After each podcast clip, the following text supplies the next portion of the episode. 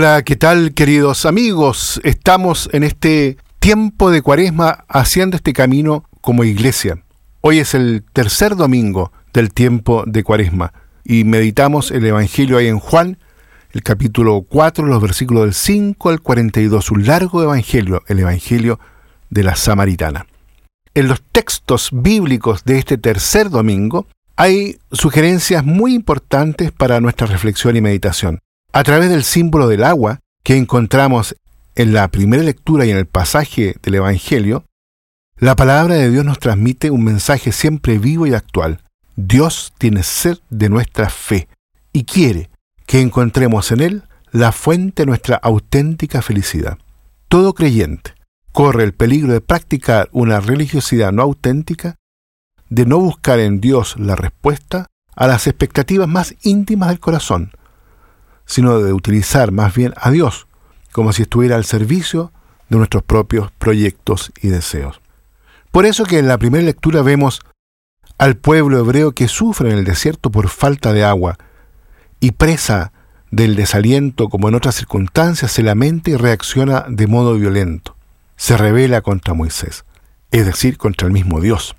Es por eso que el autor sagrado dice, habían tentado al Señor diciendo, ¿Está o no está el Señor en medio nuestro? El pueblo exige a Dios que salga al encuentro de sus expectativas y exigencias, más bien que abandonarse confiado en sus manos, y en la prueba pierde la confianza en Él. ¿Cuántas veces esto mismo sucede también en nuestra vida? ¿En cuántas circunstancias? Más que conformarnos dócilmente a la voluntad de Dios, quisiéramos que Él realizara nuestros propios proyectos, designios y colmara todas nuestras expectativas. En cuántas ocasiones nuestra fe se muestra frágil, nuestra confianza débil y nuestra religiosidad contaminada por elementos mágicos y meramente terrenos. Por eso en este tiempo de cuaresma, mientras la Iglesia nos invita a recorrer un camino de verdadera conversión, acojamos con humildad la recomendación del Salmo de este día. Ojalá escuchen hoy su voz, no endurezcan el corazón como en Meribá, como el día de Masá en el desierto, cuando vuestros padres me pusieron a prueba y me tentaron, aunque habían visto mis obras.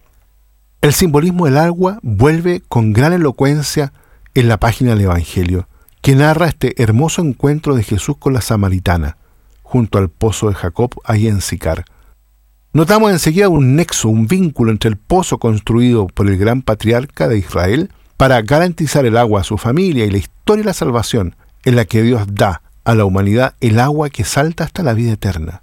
Si hay una sed física del agua indispensable para vivir en esta tierra, también hay en el hombre una sed espiritual que en realidad solo Dios puede saciar. Esto se refleja claramente en el diálogo entre Jesús y la mujer, que había ido a sacar agua del pozo de Jacob. Todo comienza con la petición de Jesús, dame de beber. A primera vista parece una simple petición de un poco de agua en un día caluroso. En realidad, con esta petición dirigida por lo demás a una mujer samaritana, sabemos que no hay relación entre los samaritanos y los judíos, Jesús pone en marcha en ella un camino interior que hace surgir en ella el deseo de algo más profundo.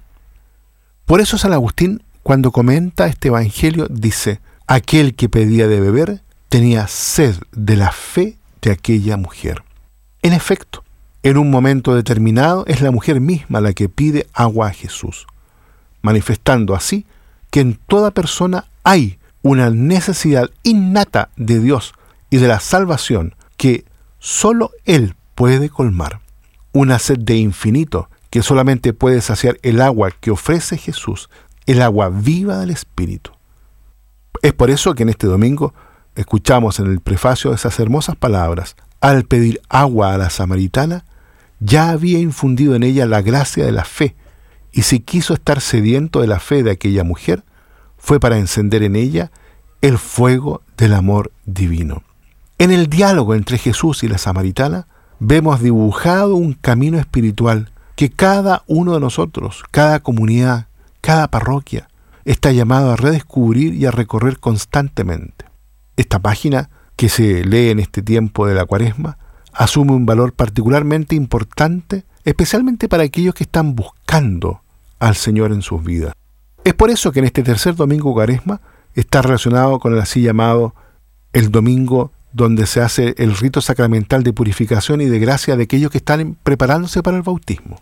Por eso la samaritana se transforma en figura de todo aquel que busca a Dios, iluminado y convertido por la fe, que desea el agua viva y es purificado por la palabra y la acción del Señor.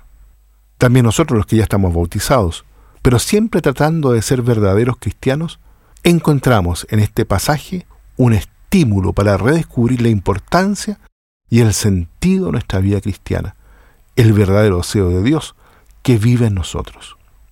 Jesús quiere llevarnos a profesar con fuerza nuestra fe en Él, para que después podamos anunciar y testimoniar a nuestros hermanos la alegría del encuentro con Él y las maravillas que su amor realiza en cada uno de nosotros.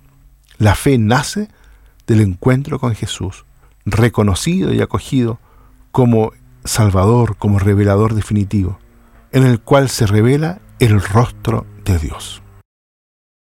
Una vez que el Señor conquista el corazón de la samaritana, su existencia se transforma y corre inmediatamente a comunicar la buena nueva a su gente. Muy bien, queridos amigos, dejemos hasta aquí la reflexión en este domingo.